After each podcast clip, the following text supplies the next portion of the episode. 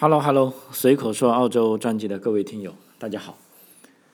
那昨天我去参加了我们女儿的这个家长会啊，因为她是十一年级了，啊，十二年级就参加高考啊。那么她学的是这个 IB 课程啊，所以趁这个机会，我可以了解到更多澳大利亚 IB 的课程。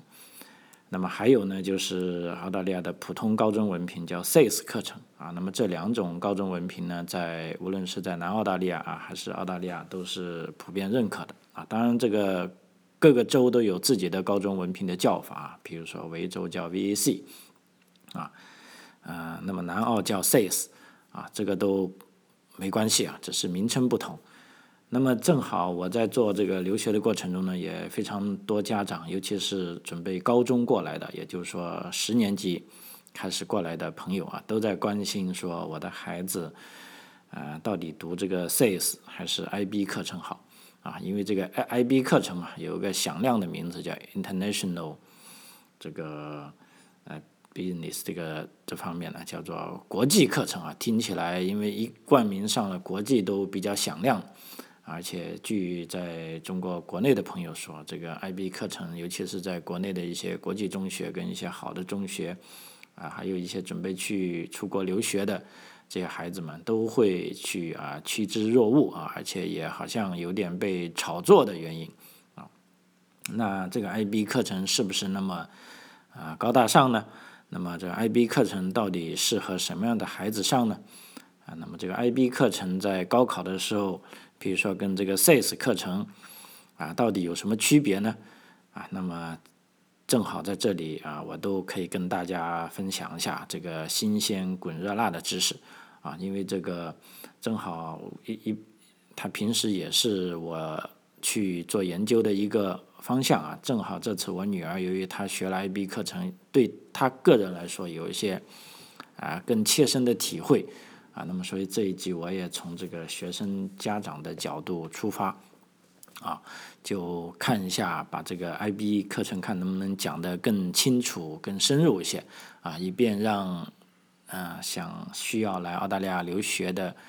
啊家长朋友啊跟这个同学们可以啊进行好好对比一致，看能不能做出一个合适自己的选择。啊，首先说清楚，这两种呢，其实在高考中是没有什么太大区别的，啊，不会说 IB 课程就一定有优势，或者 SAS 课程就一定有优势，啊，它反而是基于个人的啊基本情况跟个人的这个啊条件啊，比如说有的他以后还想去美国或者想去英国上大学，那么这时候呢，IB 呢可可能说受到认可的这个程度就。更高一点啊！如果只是想在澳大利亚上大学呢，就没有任何区别啊。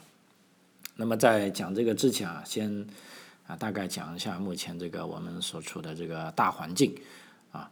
啊，就譬如说这个中国跟澳洲的澳大利亚的关系啊，现在我也深深的感觉到啊啊，包括我们周围的人啊，无论是啊 local 还是来这里超过五年以上的啊这个新移民朋友啊，我们都觉得。啊，可能目前啊，中国政府跟澳大利亚政府的这个外交方面已经进入了这个对峙状态啊，因为这是有一个标志性的事件啊，就在昨天的新闻突然发布了，就说澳大利亚呢是吊销了啊两名中国知名学者的签证，而且还调查了两位中国官媒记者的这个。啊，他们的啊一些身份，甚至还去搜查了他们的这个家里的一些东西啊。那么这时候啊，怪不得我在微信朋友圈也看到咱们这个中国国内的这个《环球时报》的这个啊胡先生啊，也就发文了，说哇，这个中澳洲政府悍然这个。啊，突击搜查中国政府啊，这个中国记者的家庭啊，怎么怎么怎么，就说这个是有很大问题的，啊，那么所以这两国关系一旦涉及到啊人这个方面呢，那就啊其实就是啊就我看来是有点危险了，啊，目前呢，澳洲本地媒体啊，它是披露了就被这个澳大利亚联邦警察局，也就 AFP 和澳大利亚安全情报组织啊。这个 ACIO 啊，联合调查的中国资深记者和学者的身份，啊，基本上这四个人，一个是中新社澳大利亚分社社长，啊，名字我就啊这个 不读出来了啊，大家如果有兴趣，可以在网络上查得到哈。还有一个是中国国际广播电台悉尼分社的社长，啊，这两个就是官媒的，我们讲的中国官媒的啊记者啊，也算是领导吧，因为都是带长字的啊。还有呢啊，两个是中国著名的学者啊，媒体评论家啊，还有一个是著名的澳大利亚问题研究学者啊。那么这个叫 AFP 跟 ASIO 呢，叫外国干涉特别工作组啊，说正在调查啊，中国共产党啊涉嫌利用这个前政府官员啊，通过工党的这个后座议员叫做。莫索曼的办公室进行渗透啊，这个新南威尔士州议会的这个啊所谓阴谋哈啊，那么这个调查呢也有讲到，他们是通过啊这两位记者的一些微信群呐等各种社交媒体网络啊去啊查到的一些啊证据啊，总而言之啊这件事是出在啊九月一号，我们可以看就。澳洲也有一个新闻，就澳洲的这个呃澳裔啊，就华裔澳洲人吧，叫陈磊的啊，他是在中国呃环球广播电台、环球电视台啊做主播的啊，他在九月一号被扣留了，然后传出消息呢，就说可能跟这个啊国家这个国家安全有关。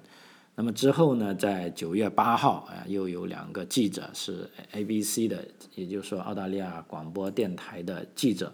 跟另一个呃 AFP 的啊，AFP 就是澳大利亚金融时报的这两个记者啊，仓皇的从这个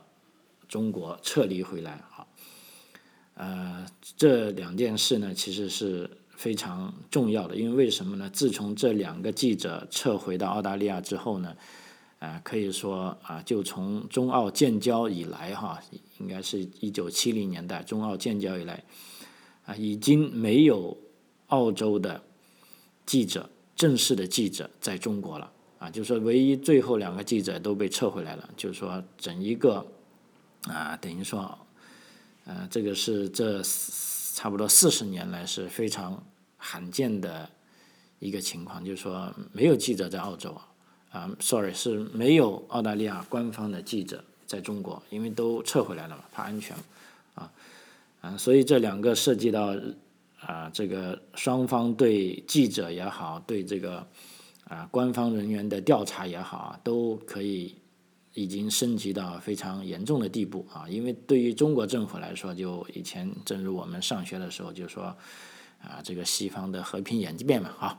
就经常都，呃，对于记者跟这个新闻从业从业人员啊，你说要做一些所谓的间谍工作，做一些跟国家安全有关工作，那是太容易了。就是说逮一个，那都可能是没没有问题的哈。所以双方这样啊对峙下去呢，可以说啊问题是啊比较严重。啊，我们再回忆一下，其实中澳这一次的对峙呢，是从当年澳洲啊提出这个新冠疫情的独立调查开始的啊啊，记得当时是嗯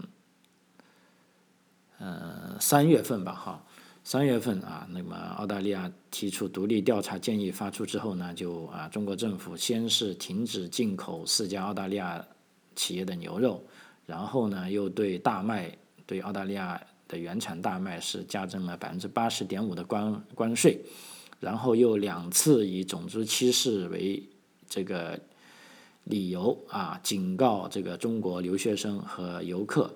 啊，慎重考虑来澳洲啊。然后最近一次呢，就又一家在昆士兰的非常大的牛肉生产商，说是这个检出了肉里面有啊一些其他不不符合卫生规定的。啊，这些细菌啊被停止进口了。那么最近一次是宣布对澳大利亚的葡萄酒展开一年的啊反倾销调查啊。那么同时呢，这个澳大啊这个中国驻澳大利亚的公使啊，叫王希宁啊，他在上个月底啊，他在这个澳大利亚全国记者俱乐部啊公开发表讲话啊，他就说啊，他怎么说呢？啊，他说澳大利亚在没有事先跟中国打招呼的情况下，就突然呼吁对新冠病毒起源的展开独立调查。啊，是伤害了中国人民的感情，啊，那么有很多中国人民开玩笑说啊，这一次中国人民又被代表了一次，啊，但是这件事就是这么起来的，啊，那么到现在的最新情况呢，就是说两国已经把啊大家的这个人已经提上日程了，所以一旦抓起人来呢，那在澳大利亚这边呢可能会啊掀起很大的这个。啊，轰动啊！因为你一开始你说啊，啊，对葡萄酒调查也好，不进口牛肉也好，啊，那那那就去去弄吧。但是，一涉及到这个人身安全呢，那这啊，其实就问题就比较严重了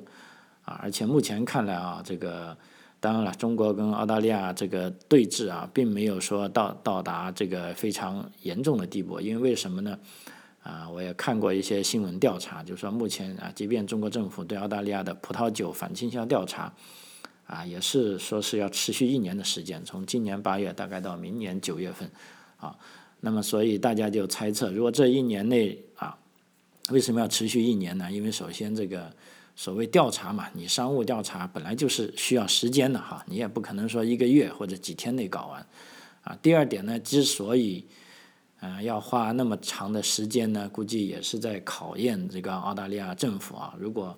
你在这个过程中啊，你屈服了，或者你表现好了，那咱们这个调查就不了了之了啊，说没事，那就这样。如果澳大利亚政府啊继续强硬下去，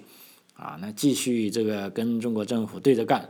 啊，那么中国政府有可能就把这个调查坐实啊。经过调查，你的这个的确有这个，呃。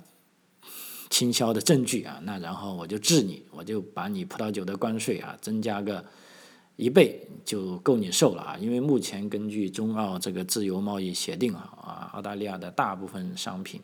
啊，尤其是农业商品啊，在中国都是没没有关税的。当然这互惠的啊，中国的产品在澳大利亚也没有关税啊。但问题是，如果加个一倍的关税，加个百分之百，那澳大利亚的葡萄酒是不是那么好卖呢？啊，那就不一定了。啊，所以这也是一个变数。那么在接下来就看一年，啊，总而言之，现在就经济方面啊，中国政府啊，的确是拿了很多牌，啊，这个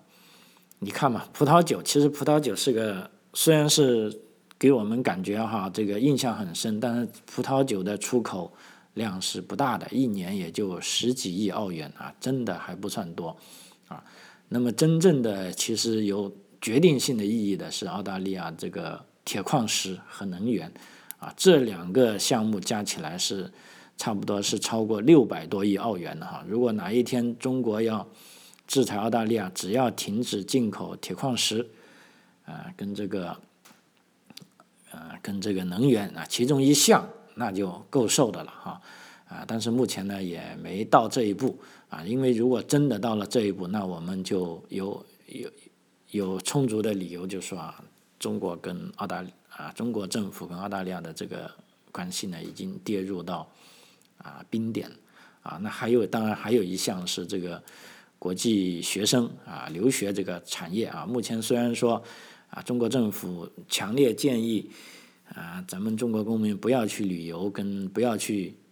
啊上学，要慎重考虑啊，不是说不要，是慎重考虑。啊，但问题这也是一个啊口炮仗，因为为什么呢？即便你想来，目前澳大利亚的边境没有开放，啊，就无论你是想来旅游也好，你想来留学啊，我们现在就有的学生已经拿到签证了，啊，有的呃旅游的朋友我们已经帮他办到签证了，啊，但是来不了，啊，所以这个呢可以看成是这个啊口炮党啊，反正按边境也开放，那我就。啊，打这个磨嘴皮子给你打几仗，啊啊，所以说啊，这咱们家长担心呢，就是说中澳关系究竟啊会坏到什么程度啊？到底会不会影响这个孩子啊，那么我现在的回复呢，就是说从目前的情况看啊，它啊的确是慢慢处于这个对峙啊，双方呢啊你来我往，可能还会有啊，但是呢，这基本上都还是处于这个啊吵架的状态啊，因为我们刚才已经分析了，即便是停止进口那个停止进口这个啊，也都是食品方面的，而且都是小宗的啊，无论是葡萄酒。即便大家印象那么深的，但事实上它的额度还非常少啊。但是如果有一天说要禁止这个煤炭呢、LPG 啊、LNG 啊，跟这些铁矿石啊，啊，那么这个时候呢，就证明啊关系是进一步恶化了。那么当然还有一点呢，就是说中国政府现在并没有说禁止他的公民去澳大利亚啊留学啊，所以这方面呢还是没有问题的。所以在这个时候呢，我建议。啊，如果想出来的呢，还是可以尽快啊申请啊，尽快拿到学生签证啊，以致能够尽快进入到澳洲啊，因为这其实在我看来是一个啊战略性的措施啊，就像啊半年前如果拿如果是香港同胞啊拿香港这个护照进入澳洲来学习的，那么目前呢，他们已经可以有拿到这个呃绿卡的捷径。啊，这也是就是说两国相争，那么按照澳大利亚的操守呢，就是说啊，不能以普通人作为牺牲作为代价啊。那这边可能也有朋友问，那为什么呢？两个记者跟学者会变成这个调查对象呢？因为这个是跟澳大利亚法律有关的啊。根据这个澳大利亚的这个反外国啊反对外国势力渗透法，就是说如果你是由这个国家政府派来的，那你必须要向澳大利亚注册。你就说，譬如说我这个是来自新华社的记者，我就要讲清楚，哎，我是新华社记者，啊，因为大家都知道新华社嘛，就代表这个中国政府。那么澳大利亚政府就知道，啊，你是代表中国政府的，然后就要求你填写一系列表格，跟遵守一系列的准则。那么只要你遵守这些准则，那你也不会有事。但问题在很多人来到呢，他就。如果他是代表中国政府的，而且他又不遵守这些准则，啊，像就像这两个被调查的啊记者跟这些学者啊，那么就目前从新闻媒体公布的啊不多的细节来看啊，他们都或多或少了，就是说啊你违反了这些准则，那你既然违反了这些准则，那么警方呢就是有权利调查你啊。那另一方面，咱们来到的啊留学生呢，就说。为了避免陷入这个两国争端呢，就说你来的时候呢，你学习那么就纯粹一点。第二点呢，如果在国内，尤其是一些参加过工作的学生，如果跟政府或者有或者跟这个军方啊有关联的啊，最好就如实申报啊，这个也很关键。因为根据澳大利亚的这个签证法呢，签证条例呢，就是说你必须。如实申报你之前的历史啊，如果你没有如实申报，那给移民局或者边境执法部门调查到你了，那他就可以有机会来啊这个制裁你了啊。就像现在去美国的一些啊访问学者啊，有一些非常是知名的，但是由于在申请美国签证之前呢，隐瞒了自己在啊中国国内的一些。公职，比如说有的是现役军人啊，有的是跟这个国防有关的。那如果你把这些东西都隐瞒了，那美国政府啊，他一旦调查出来，他就可以对你发难了啊。所以在这一点，呃，根据我在澳洲生活近十年的经历啊，只要你是一个呃清清白白的啊，你没有违反法律，你在澳洲是可以说是没有任何好担心的啊。即便目前在这个中澳中国跟澳洲政府那么严重对峙的情况下啊，依然不用太担心啊。好啊，说了那么多啊，主要就是打消大家的疑虑啊。有的朋友说，哎，老张你自己做留学的，你肯定是希望啊大家都来了哈。其实不完全这样，我做这一期节目啊，真的是从这个啊家长的角度出发啊，因为留学的学生那么多，你来了都不一定是要找我。对不对？而且我在这里老实说，只是一个自媒体，我又不代表澳大利亚政府，当然我也不代表中国政府啊，他们都没有啊指示我，哎，我跟他们也没有经济往来，是不是？啊，所以这一点我是可以说很很坦然哈，就我真的是通过我女儿在这里的啊学习，跟我儿子的成长，我是深深的啊感受到这个澳大利亚这种教育体系的好处啊。当然，我会在以后的节目里继续跟大家分享啊。那么这一次就讲到重点了哈，就是说这个 IB 课程跟 SAS 课程啊有什么不同啊？那我们主要从这个。啊，讲回到更多家长关心的，从这个高考的科目来说，啊，那么这个 SIS 课程呢是考的比较多的。比如说我女儿，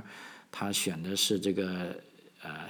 心理学跟这个人文方面的学科，那她现在所学的课程一共有七门课啊，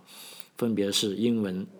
数学、音乐、生物、中文、心理、音乐，啊，一共七门课程。而且这七门课程呢，在都要保持在十一、十二年级，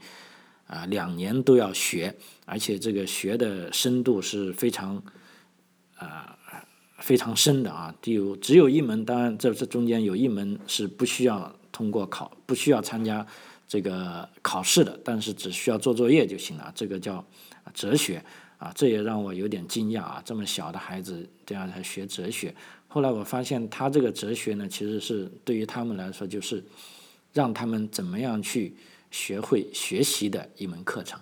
啊。那么啊，其中基础课呢，就说英文、数学啊跟生物啊，它是必学的啊。然后他选择的心理学跟音乐啊，是他啊自己的爱好，因为啊音乐也是他持续了差不多七八年哈。当时为了啊，想在高考中考得好成绩呢？一开始他妈妈是建议他学了经济学啊，后来他学了看了一下，觉得经济学也挺好学的，而且音乐呢是他内心里所喜欢的。后来跟我商量，他说：“哎，你看，我如果学经济学呢，我就可以呃学得更轻松一点，而且在考试里呢可以更好的拿到高分啊。但是如果学音乐呢，我可能就要花更多的力气。”啊，但是呢，我又非常喜欢音乐，啊，但是学音乐呢不一定能拿到高分，啊，那后来我就跟他讲，我说你既然学音乐都，你喜爱这个东西，平时也花了那么多时间，啊，比如说你看他学钢琴，啊，还有玩那个 Codex 乐队的哈，基本上每个礼拜，即便现在十一年级都要训练两次，可以说在这边花了很多时间。我说既然你。喜欢它，那就应该勇敢的去选择它，啊，那么高考嘛，只是人生对你来说只是这一次考试而已。但是音乐对音乐的喜爱，也许是你以后长久的事情，啊，后来他就听了我的建议，啊，就把这个经济学改改成了音乐，啊，总而言之，他现在也学得挺开心的，啊，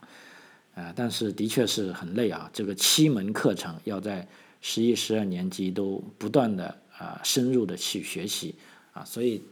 啊，那么反观这个 IB 呢，IB 就非常简单，IB 它只要求你在十一、十二年级内啊，啊，sorry 是 SAYS 啊，我刚才讲的 IB 啊，说第一点就是说学习的难度比较高啊，所以我后来问一下啊，在昨天家长会这个比例啊，因为他们班啊算是一个精英班，大概有二十多个人，学 IB 的只有三个人。啊，然后呢，我就问整个啊十一年级，这基本上他们那个学校因为比较大，整个十一年级是有啊三百，呃，我想一下，是他刚才讲的是三百二十呃三百五十个人啊，好像三百五十个人左右，然后学 IB 的呢，大概是啊只有五十个人啊，大概是应该百分之二十左右吧，哈，就等于说学 IB 的还是比较少。啊，所以一方面大家就知道学 IB 呢，对学生的这个要求是比较高的，啊，你就啊，等于说的确是想去挑战自己。因为我也问我女儿，我说你为什么要选 IB？我说你们班都那么少人选，哎，她说我就想试一下，啊，试一下让她试。而且还有一点呢，就是说学 IB 呢，如果你觉得学不下去了，你可以退回来的。啊，因为什么呢？待会我跟大家讲一下 SAYS 的设置，大家就知道了。你学 IB，你学每个人学七门课程，啊，如果你觉得学不下去了，你可以退回学会 SAYS，啊，但是 SAYS 如果你学了十一年级，你再到十二年级再想转 IB 呢，啊，那是不不可行的了啊，不可能的啊，因为这个你忙不过来的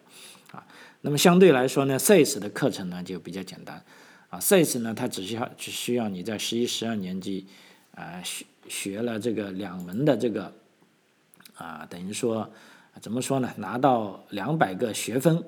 就行了啊。那么连续一年学习同一门课程呢，就可获得二十个学分；连续一个学期学习同一门课程呢，就获得十分十个学分。啊，所以 SAS 的课程是分为两个等级啊。学生一般在十一年级学习第一级课程，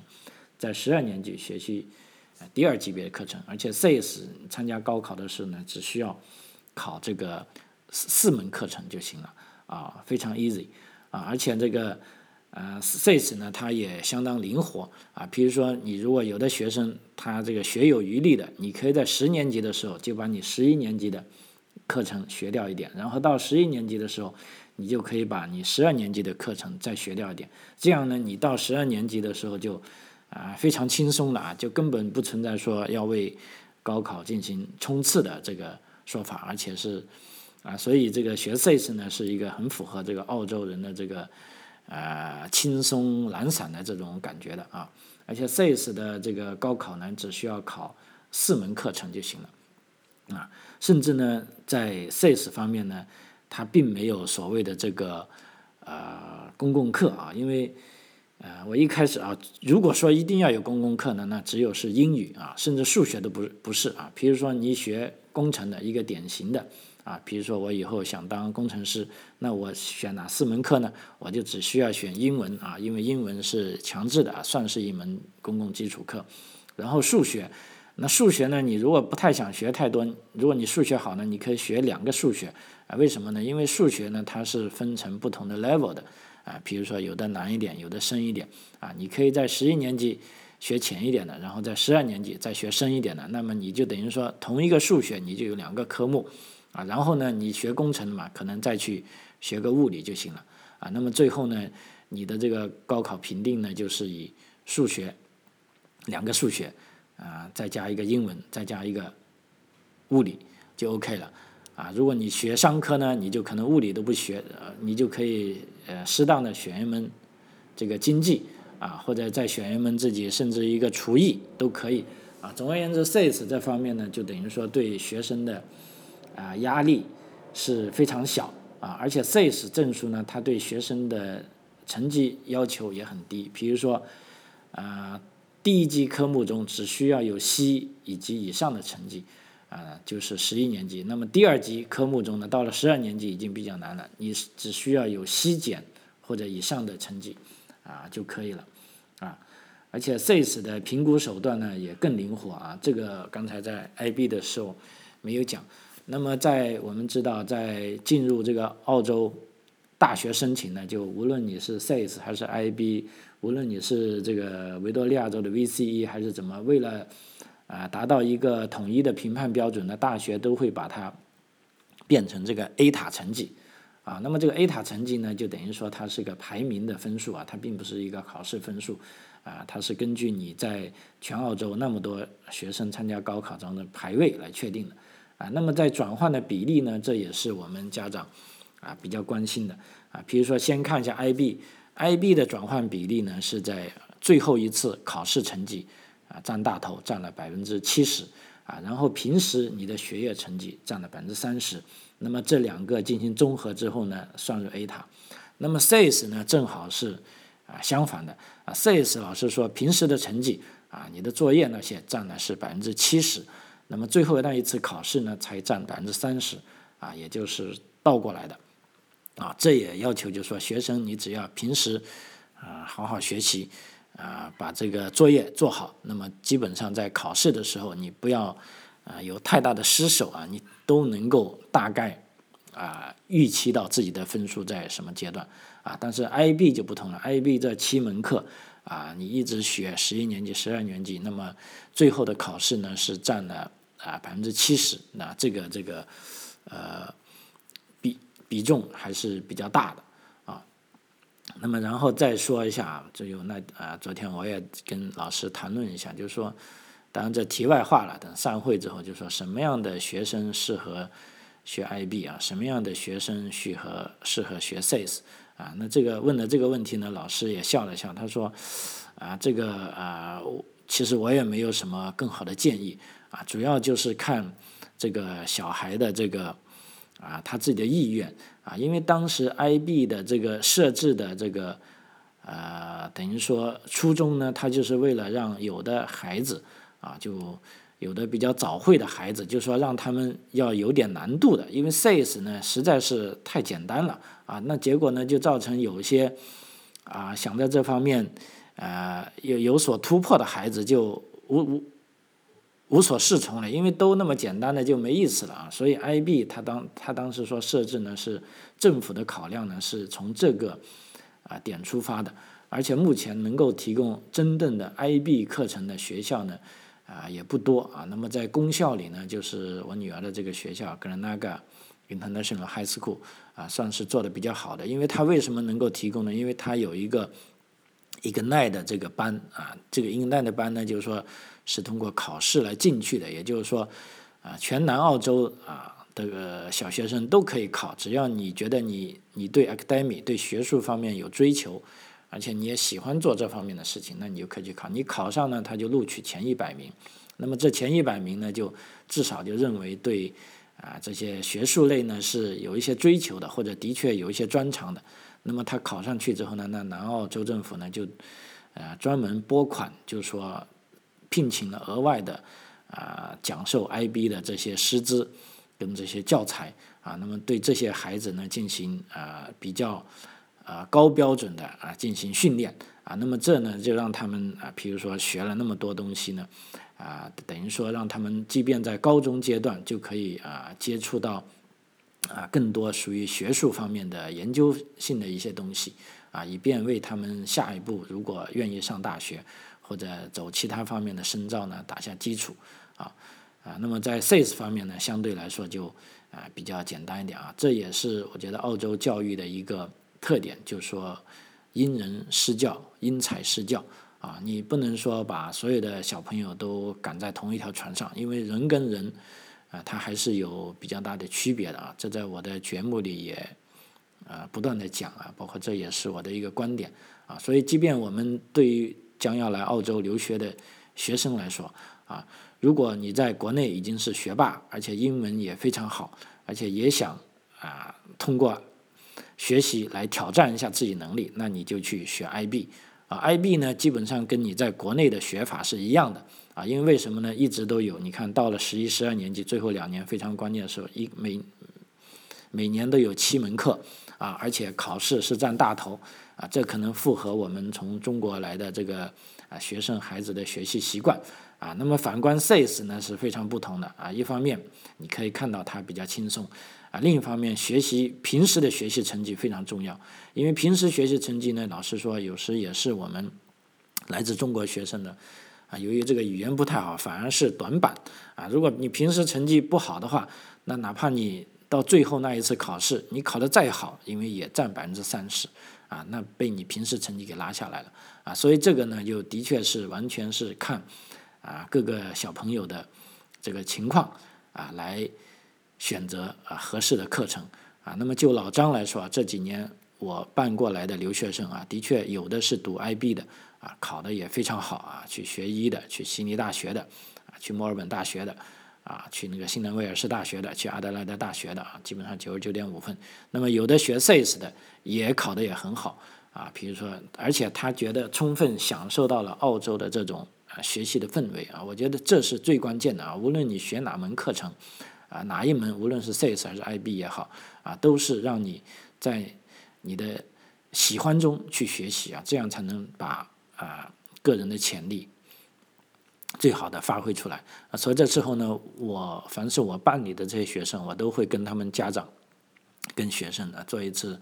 啊，不论是一次而且是长时间的这种沟通啊，确定他适合上什么，他喜欢上什么，而且要看。这个学校是不是有？如果要上 IB 的话，到底有没有 IB 课程？因为 IB 课程呢，啊还是比较难的啊，并不是每个啊学校都有开放授课的啊，也只有一些像格兰纳嘎这些有政府额外资助的。另一方面呢，有些呃私校啊，尤其是一些这个财大气粗的私校啊，开放了 IB 课程的，那么啊才能去学。所以在这方面，我觉得之所以啊那么多朋友信任我呢，我的确是跟家长、跟学生啊做了这个充分的交流啊啊，跟这个孩子做充分的交流，然后来。